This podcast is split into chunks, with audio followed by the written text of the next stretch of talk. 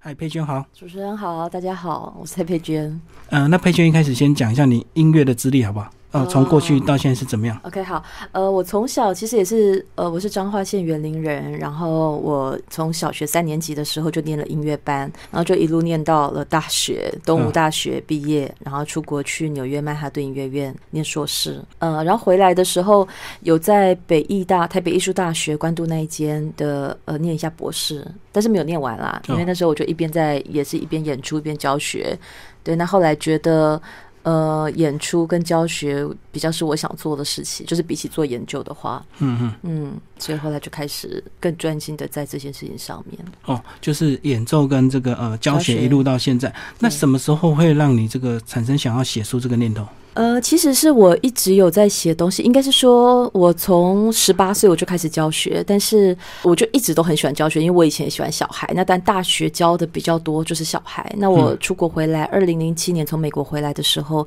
零八年我有进桃园市的中小学音乐班教，所以我就一边演出一边教。那在教音乐班的小孩的过程，因为我自己也是科班长大的，所以嗯你会哼看到很多问题。那你也有接触到一些普通班的学生，就是发现其实台湾的音乐教育需要，我觉得大家需要把一些迷思给理清清楚，比较会是家长想要的。应该是说，呃，就像我第一篇写的，学琴其实不等于学音乐，但是大部分的家长可能让小朋友学乐器是为了要培养小孩兴趣，或者是培养他们能力，可是最后结果可能都不是他们原先想要得到的那样，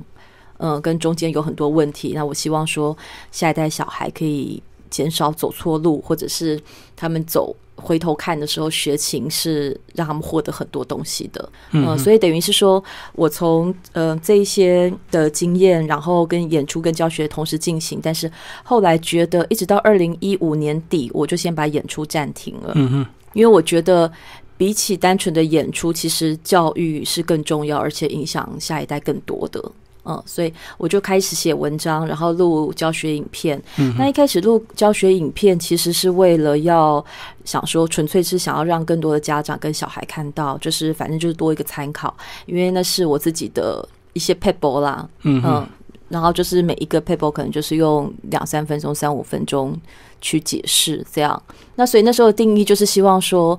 小孩可以减少一些弯路，然后可以走得更顺畅这样子。然后后来开始写东西，一直写，就嗯，也后来也架设了网站，然后就有人开始说，哎，那老师你要不要出写一本书这样子？那后来就集结成一本。就是把这几年这个主要这个呃跟家长这个交流的经验，把它分享出这样的一本书。所以小时候这个小朋友在学琴的时候，大部分都是以家长的意见为主，对不对？很少小朋友很小的时候就立定我要当音乐家，对不对？其实我觉得真的很少，他们可能会因为我们小时候都写过说，哦，我长大想做什么，我以后的志愿是什么。嗯 可是那都是写写而已，就是不是认真的嘛。那我觉得可能一百个小孩里面，可能会有一两个、两三个是真的哦，我从小就决定我要当钢琴家，或者是我要做什么当太空人，然后是真的认真的朝这方面去对走。可是我觉得那还是非常非常少数。是啊，那大部分都是小孩会跟现在啊比较会是小孩去跟爸妈讲说，哦，我想要学钢琴，我想要学什么乐器。他可能经过乐器行，或者是看到附近的哥哥姐姐们学，然后他就想学。嗯，那我们以前那一代比较会是家长主动问你说有没有想要学琴，或者是要你去学。但是现在的我觉得更多的是就是可能小朋友自己说，然后家长也觉得不错，那当然就送去学这样。嗯嗯，因为我停留的观念还在想说，这个有很多时候是因为家长自己过去可能没有办法满足成为音乐家，呃所以当他慢慢这个呃赚钱了、有经济能力之后，他就会把他的梦想灌注在小朋友身上，对不对？对，其实所以现在还是有，可是我觉得我们小时候那一代是这个现象更更明显夸张、对更明显。对，嗯但到了我们这一代之后，其实现在的家长比较自己也比较多包袱，就是他也会怕说，哦，我会不会把，或者是说身边的人比较会指着他说，你其实是在把你自己的小时候愿望加注在小孩身上，嗯对所以他们自己也会希望能够避免这样的情况。再加上说，现在的父母其实工作都很忙，他们觉得，然后又要再多付这笔学费，或者是再嗯嗯多。嗯，买花更多的琴什么教的对，然后或者是花更多的心力去陪小孩，他们也会觉得心有点累，嗯所以他们现在比较多的家长会选择小朋友想要，那就让他学，嗯就是还是很支持小孩，可是比较会希望是听到小孩自己想学，然后让他们学，或者是哦，他觉得学琴还不错，那他会先带小孩去试试看，问小孩愿不愿意尝试。嗯，比较少是像我们小时候会这样，就是可能为了满足自己的愿望，我觉得比例已经比较少了。就年代不一样了，现在对现现在的小朋友因为资讯比较多，他可以自己去看，所以他会有自己的想法，他自己想要学。对，那你看大概学到什么时候，家长才会认为说这个呃，我的投资到底值不值得？你学了这么多年，嗯因为一开始小朋友的心态一定是就纯粹是好玩嘛，他不对一定不是把它当做未来的路很认真在学嘛。对可是家长的心态可能投资久了，他就会心痛嘛，他就希望你一定要有个成果嘛。对，其实应该是说家长他会期待有个成果，但是可能我觉得连一开始家长的心态都会觉得说啊，反正就先让你去玩玩嘛，那你 就当是安亲班啊，我一对对开始的心态对也是这样，因为一开始团体班很便宜，我就想说，对那我既然对没时间晚上照顾你，你就自己去对去练琴这样。对，所以他们会排各种的课程，那只是说音乐可能是涵盖在其中一项嗯其中一项。对但是像嗯您刚刚讲到的团体班，像我书里也有说，其实团体班的确是去玩一玩还蛮好的，而且嗯学费真的相对便宜非对常啊多。那他回家他又不用做太多的功课，可是你如果真正进入一对一的时候，他就要做很多的功课了。嗯那因为家长也会想说啊，你就是学乐器、学学音乐，它就是一个兴趣而已。就忽略掉了他其实需要练琴，需要定期的付出努力。才会有成果，嗯所以就会变成一开始也是想说，那就让你学兴趣玩玩就好了。那这种会造成我几年后其实就会造成一些状况，就是小朋友就会学不下去，因为后来发现没有练琴习惯就太难了，对所以就学不上去了。那家长就会觉得说，你现在停掉，我都已经让你学了三四年、四五年、五六年，那你停掉，那我之前的不就是白费了吗？白费嗯对。好，所以其实，在一开始的时候就必须要要求小孩建立练琴的习惯，他其实反而比较能够走得长久。嗯比起你看刚开始没有建立，因为你刚开始如果没有建立的话，他因为就几年后就觉得难了。那只要觉得就是，我觉得应该说所有的人，应该尤其是小朋友，他一定会挑简单的事情做啦。对啊，对他也不可，因为大家都懒惰嘛，就不想练琴，嗯，所以他可能弹到这一首，他觉得有点难了，那他就会想要退缩，或者是觉得哦好难哦，他就会想要开始逃避。那开始逃避，当然就更学不上去，就会断掉。那家长就会觉得好像付诸流水。呃，所以我觉得，如果说家长想要看到说未来呃学乐器或学音乐对小孩有什么影响，第一个就是呃需要先培养他。呃，习惯，因嗯为你有了正确的习惯，你才会小孩才会开始有能力，因为能力对才会被建立起来。嗯，那再来就是有一些是过于的，因为他太想要看到成果了，嗯，所以变成有一些坊间的老师他也会有一些压力，他会觉得说，那我赶快让小朋友能够弹一首曲子，所以先挑简单的对，或者是说我就只让他练那一首，哦。反正他就是复制我我弹的样子，然后会弹了，那至少他家长好交代。那家嗯长因为不懂嘛，他就会觉得说，哦，我小孩好快就可以弹一首曲子了，可是其实他就可能只会弹那一首，嗯或者是过了很久之后再教了第二首，可是可能同样的程度，小孩看到新的曲子，但是明明是一样的程度。他可能就完全不会弹了，是对，有点像是我们可能读一篇英文的文章，我那一篇老师一直教我念，然后把那一篇文章都念好、念熟了，可是其实我不是真的懂，然后单词也不是真的懂，所以我对在翻一页到下一篇的新的文章、英文文章的时候，我就变成我什么都看不懂了，嗯或者是我自我的认知我可以查单字，然后查差不多，可是我还是不懂那是什么意思，嗯哼，嗯，所以就是变成是我的能力其实没有被建立起来，我只是好像被填压出我会可以弹出一首。那至少家长好像可以让家长觉得说，哦，我至少我女儿好像会弹，或我儿子好像会弹，就好像可以得到一个成果。但是这个其实要很小心，所以这个就好像为了这个达到短期的这个效果，对所以专注只让他练一首完整的，对对然后那一首可能对是一定要比较简单，小朋友才会，小朋友容易这个会有成就感，那大人也会有满足感。对，因为因为所有的爸妈，其实说真的，大家只要看到自己的小孩上台表演，我觉得那种喜悦的心跟满足的心，我觉得那是很难，就是对我我相信大家都可以感受得到的。嗯，那就更不用讲说，如果说我今天的小孩他是被老师说，哎、你要不要去参加比赛？是，所以这些其实很危险，因为也很多的家长或者是老师就变成让小孩小小孩一直去比赛，然后比久了，其实他到最后才发现说，哦，原来其实他只会那一首曲子。那您刚刚讲的是说，让给他一首比较简单的曲子，嗯嗯然后呃，就练那一首就好。但是其实不是，大部分都是练就是超过小孩的程度对的曲子，那就变成小孩是硬练出来的。哦，也有这种情形，就对，为其了实比这赛，种其实这种情形是是最多的。嗯嗯嗯呃像表演也是，因为如果说是表演，很多人很多小孩一起表演，好，例如说那种学生音乐会，那你一上台的时候，你你弹的就是很简单几颗音，哦然后别人我都懂弹的很厉害，嗯嗯嗯那就会有一点点压力，所以他就变成他也需要。所以变成有一些小孩反而或者是家长反而在就是老师的那些什么学生发表会完之后，反而就会停止不学了。嗯这种也有，因为他就会觉得说，为什么别人的小孩可以弹那么难的曲子，然后我的小孩就是只有弹那么简单的东西，他会有一个比较心理。可是对他没有去搞清楚说，到底是因为因为我小孩没有练，然后所以我根本弹不出来。还是说什么？所以老师其实也会考量到这一点，但有的时候就会让小孩弹，就是不是他程度的东西。不管是超过太多或者是简单，其实都会有问题。对所以我们刚刚讲的是为了应付这些比较不懂的这家长，有些家长他可能自以为他很懂，或者是他可能到处乱问，或者是他亲戚朋友也有人学钢琴，他就会去问、哦啊，然后问一问之后就会觉得这老师是不是摸鱼，或者是怎么样？其哦实对老师有对对他的对对想法对跟进度，对不对？对对对，或者是对他也可以去 Google 乱 乱看东西，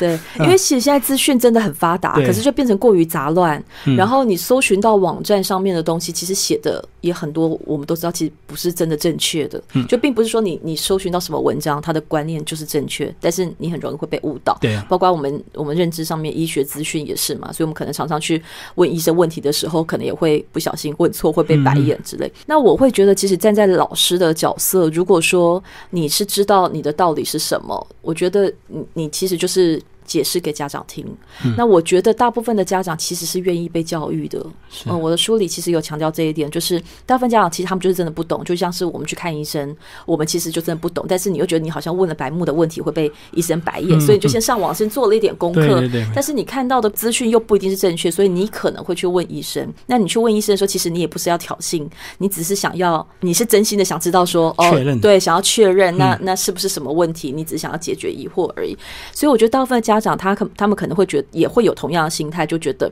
我好像我什么都没有做功课就去问老师，可能自己也会觉得好像我会不会问了什么白目的问题。嗯呃，那做做完了功课之后去问老师，可能也有可能他搜寻的不对，所以 就是又问了不好的问题。是啊所以大部分的家长其实心态也不一定是挑衅。那就算说他是有一点想要质疑老师，我觉得就像我书里写了一个很重要的话，就是我觉得专业是经得起质疑的。哦，是嗯，所以如果说你是真的一个专业的人，其实我觉得根本不需要怕说家长去质疑你，或者是说问你什么问题，而且你反而要很有义务，然后跟很清楚的去告诉家长说，为什么现在小孩的状态需要选这个曲子，是他现在需要，可能现在他他不能练太多，因为他的手的姿势现在是错误的，所以你在你需要改正，小孩正需要改正的时候，他不能弹太多，不然他会用旧的习惯跟方式去弹。呃，或者是其实像在音乐班，或者是在比赛里面，或者是像刚刚讲的表演，很多家长就会。就像你刚刚讲的，呃，他看到别的小孩，就是为什么那小孩子弹的那个曲子那么难？为什么我小孩不行？是不是是什么？他就，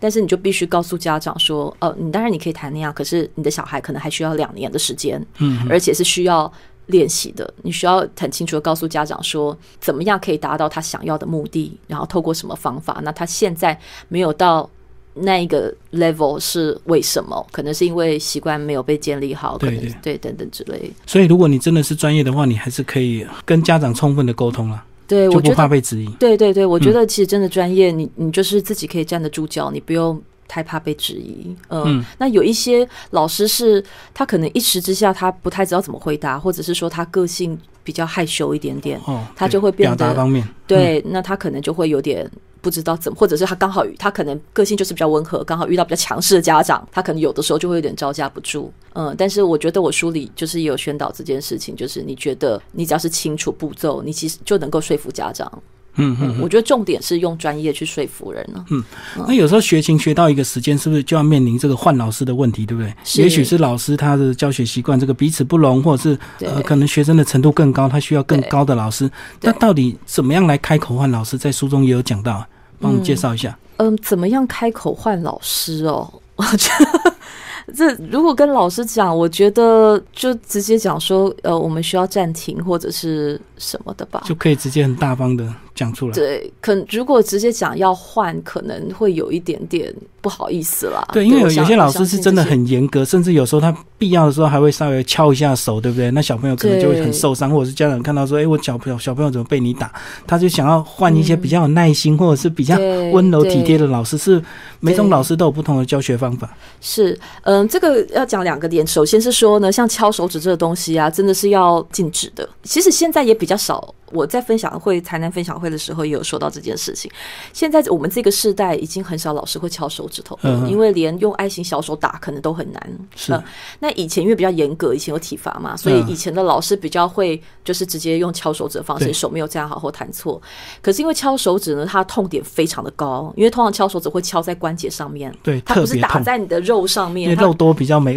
对肉肉多，你就是啪一下，就是或者是你就算你是被扒头，你可能都没有觉得那么痛，你只是觉得嗯头有点晕而已。可是你敲手指头是有可能会让你瞬间飙泪的，对，所以如果被敲过手指头的小孩，通常之后都会非常拒绝弹琴，或者在几年后就有恐惧啊。对，他会恐惧，跟会甚至有点痛恨这件事情。嗯那就算不一定到恨，但是他会他会排斥，因为痛点太高。他对被打的瞬间呢，其实小孩子的意识已经不清楚了，嗯嗯，因为他只感觉到痛，而且会越害怕越他就越慌。对他越慌，然后脑袋不清楚，他就会更容易弹错。然后他回家的时候，他只觉得他很痛，然后他很恐惧，但是他忘记他到底为什么被打。嗯，所以就变成老师想要传达给他的东西，想要纠正他的东西，他也没有吸收到，因为他只感觉到痛。对嗯，所以敲手指这一定是要必要，就是我觉得你愿意用爱心小手还是什么，可是现在老师也比较少体罚了啦。就还嗯是大家有自觉就对。现在整个社会氛围不一样。对，因为现在的老师比较。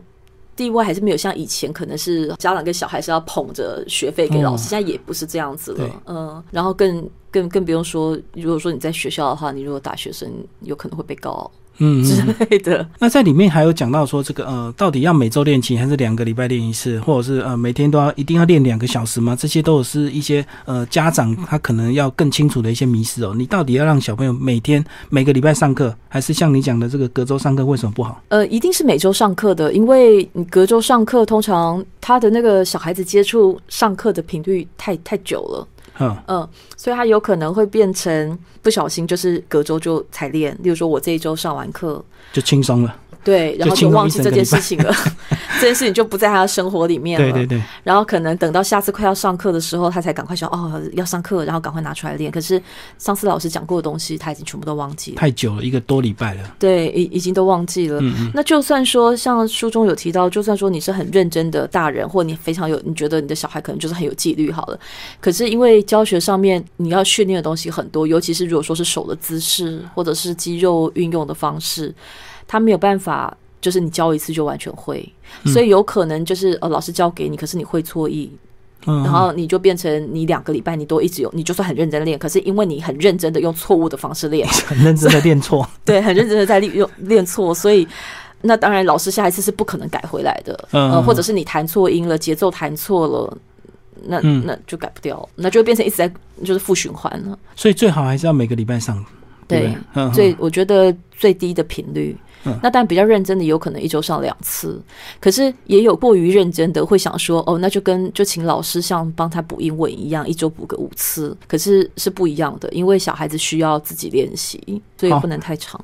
那所以说，我们常常会问说，这个小孩到底几岁开始练琴比较好，对不对？有些人会家长会比较急，希望他越小训练越好。好像学乐器是不是真的都每种乐器都是越小训练越好？其实我是觉得不需要。嗯呃，因为如果说像其实书里也有提到了，就是说三岁学跟五岁学，其实你可能当然在小孩子六岁的时候，你可能会有差异，因为一个已经学三年了嘛对，一个学了一年而已。但是你等到十岁的时候，它它中间的差异其实不大了，嗯因为在于说你怎么学。因为其实五岁或六岁，他的学习能力也可能更好，所以他进度也有可能更快。呃，那三岁到五岁这段期间，他不一定学习的效能非常的好，嗯然后，所以主要还是在于说，你不管你是花了三年，还是花了两年，还是花了五年，你这五年你是用高效能、有效率的是在学，还是说你其实学的很松散？因为就像我们讲，如果说你谈到一个小奏鸣曲好了，很多人很多家长也想说，哦，那就让他从三岁开始学好了。可是呢，他可能到了小六，他才谈到小奏鸣曲。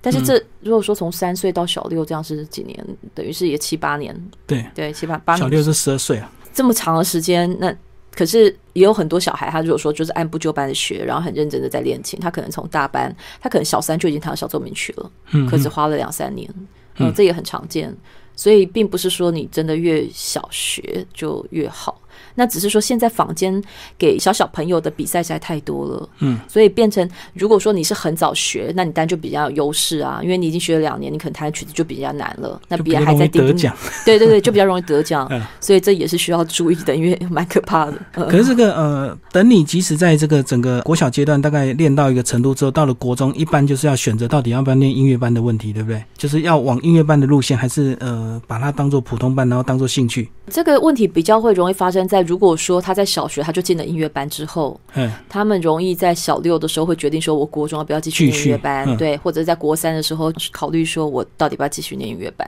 这样，嗯其实这就是看个人选择了。嗯是是没有什么差，但是但音乐班有音乐班的问题，就例如说比较会出现最常出现的问题就是他可能小六或国三的时候，他决定他要走学科，他要念普通班，然后可能从上到下分为，可能学校老师啊、办公室或者是家长都会告诉他说啊，那你就准备学科，你就念书就好，你就不用练琴了。然后他从此以后可能就跟音乐没有什么关系了。哦，就脱离了，就对。对，可是这样其实反而很可惜，因为就变成是，那你之前念音乐班是为了什么？因为念音乐班跟学音乐都不是都不应该是为了升学啊。所以他只是为了这个让他升学方便。对，其实应该是说他们初衷都不是这样，但是因为你进去了那个环境，然后大家都给你这样子的概念的时候，你就会觉得说，那的确功课比较重要，因为我现在要考试，对，然后他就变成可能整个学期也都没有在练琴或者是摆烂了，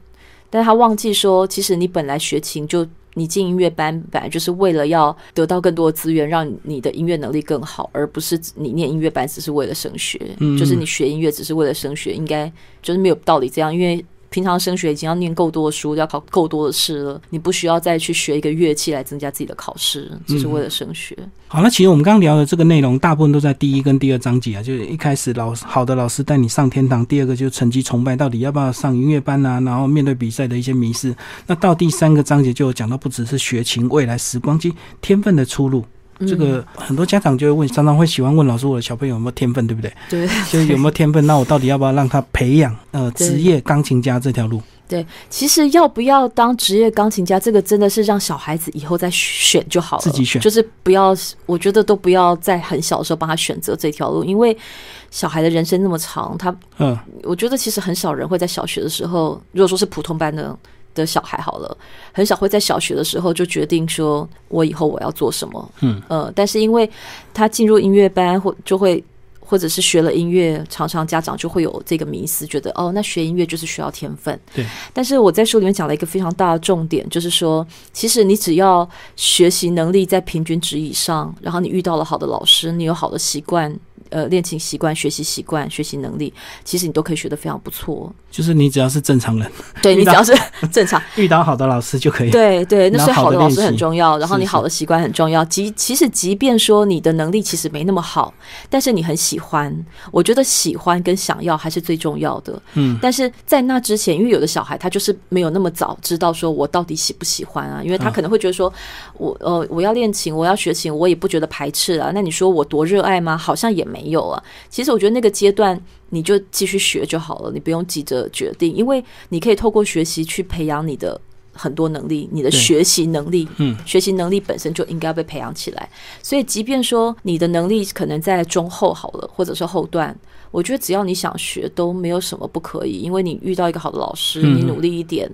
然后用到好的方法，你的能力就有可能变成中上了。是，所以刚刚讲到这个，我就想到我们常常听到很多音乐家的故事，说他小时候是神童，对不对？哦， 对对 都忽略他 们其实从小就严格的训练，对而且经过很长时间的这练习，这样几万对小时的练习。对对嗯，对，其实没有任何的天才是不需要练习的啊。他们对其实练习的状态都，或者是说耳耳濡目染。的状态其实都比想大家想象中的多，是嗯不可能说完全不练，然后突然就是我半夜醒来，然后我就突然会弹一首。我觉得，除非他是不被附身了吧， 不然不然不可能，不可能一定是需要练习的。对，一定需要练习。那天分也很重要，嗯但是那个比较像是，例如说艺术天分，我觉得那你就变成是你可能，如果说你想要站在世界的舞台上的 top 五，嗯嗯，顶尖的，对 top 五 percent 的话，那你可能就真的需要很大艺术天分。可是你说我们正常，你如果说你出来教书，或者是你正常的演奏，你只要在不错的能力以上，然后你就可以被训练到一个很好的水准。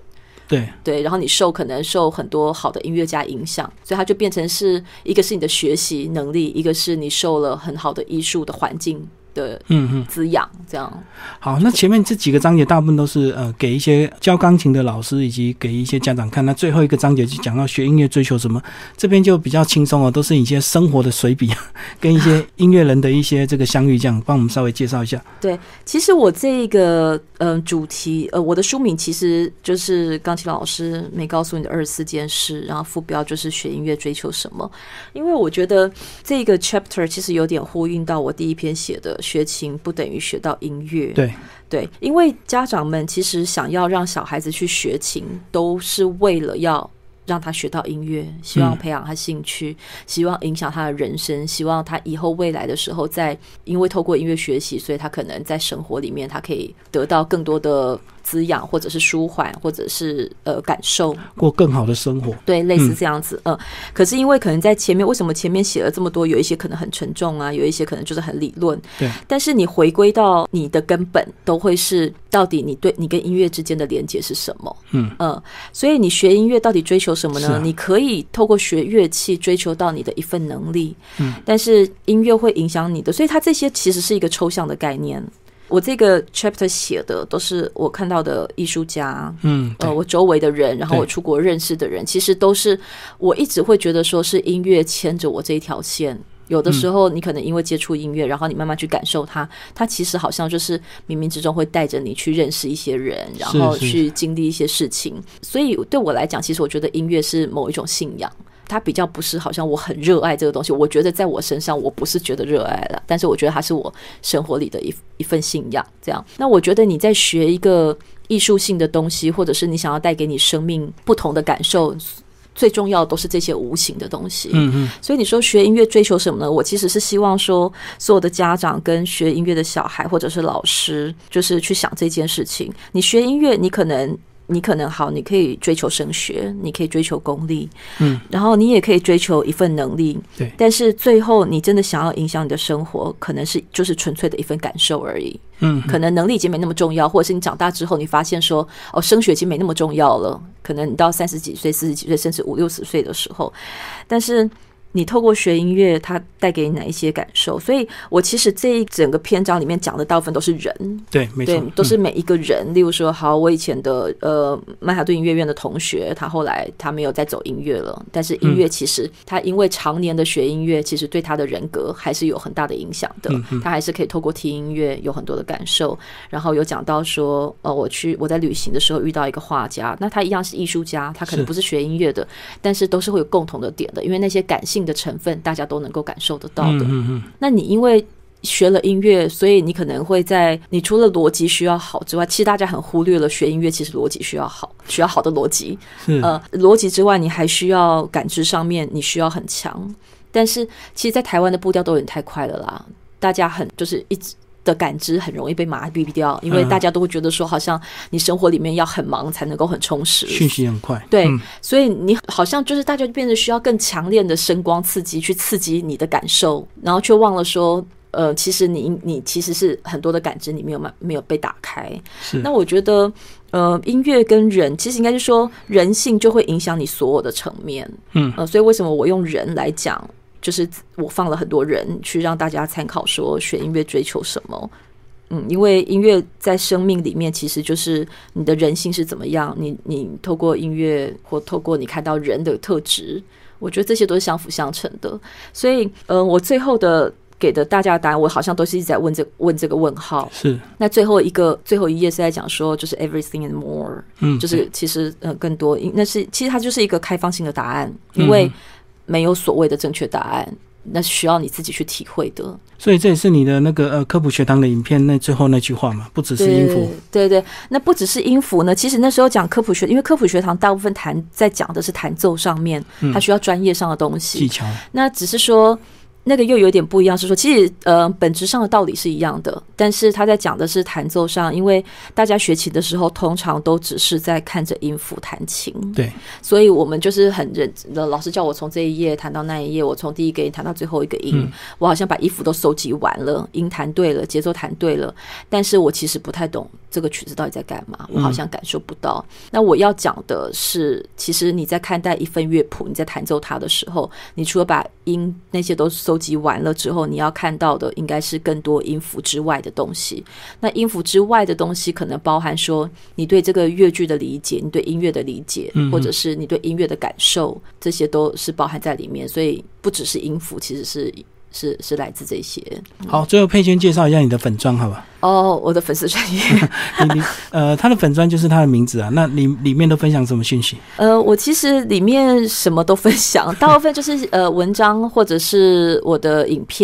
嗯那还有我还有一个网站，就是 pianist pay。呃对，dot com，呃，嗯那个网站就是我觉得会更完整一点，因为粉丝专业它是就是会会流掉的，对，随性一篇接着一篇的。对，嗯所以它很多东西可能久了就会被洗掉，对，所没以错。很多东西我可能就是放在网站上面，包括影片那一些。那粉砖上面，当然就会分享我网站上面写的文章，然后跟可能我以前的弹奏的影片，然后跟我最近的动态，例如说可能书讯啊，或者是我纯粹我生活里的分享，嗯或者是教学上面的分享，生活上的分享，就是都有这样。对，粉砖有提到说他这个快要停止接受工作，现在准备要去生产了。最后，当有一天这个你的小孩长大之后，你会不会自己教你的小孩？哦因为会可能有些人也会有这种迷失哦，自己教小孩还是要给别人教。对，其实大部分的人不愿意教自己的小孩，对啊，对，嗯因为他会觉得说骂不下去，还是不是会觉得一直很想骂， 每每一天看到，然后一直听到小孩，是嗯就到所以大部分人是没有办法自己教教自己的小孩的，更没有耐心，就对。对，因为尤其是。很多爸爸如果说他自己是音乐人的话，他光听到自己的小孩练琴，他都会觉得很浮躁，很抓狂。哦因为嗯，因为每一天都在听到他弹错啊。嗯但是小朋友就是一定会经历弹错，嗯。那如果是我的话，我也会选择小时候送他去上的团体班，嗯先让他玩一玩。可是进入一对一的时候，我应该还是会自己教了。会自己教。因为我觉得在教学里面，就是虽然说自己好像是在讲自己很厉害， 可是我觉得在教学里面很多的你怎么样让他变聪明。例如说，你可能需要利用一些短暂记忆，或者是怎么样避免他一直弹错，其实他都是有一些缘由的对。那我觉得我非常擅长这些东西，嗯，嗯所以那这些步骤是你需要去慢慢一直去建立它，让它变成习惯。呃，所以我觉得训练这方面我自己还算蛮强，所以我应该会自己教。嗯，那如果陪练的话，我可能就如果说我真的觉得受不了，我可能就让老公去陪练吧，我就不要看， 我不要 听。所以大家一起来追踪我们佩娟的粉砖，五年后来看看她是不是真的自己教小朋友。好，我们今天节目时间到，今天谢谢。呃，谢谢。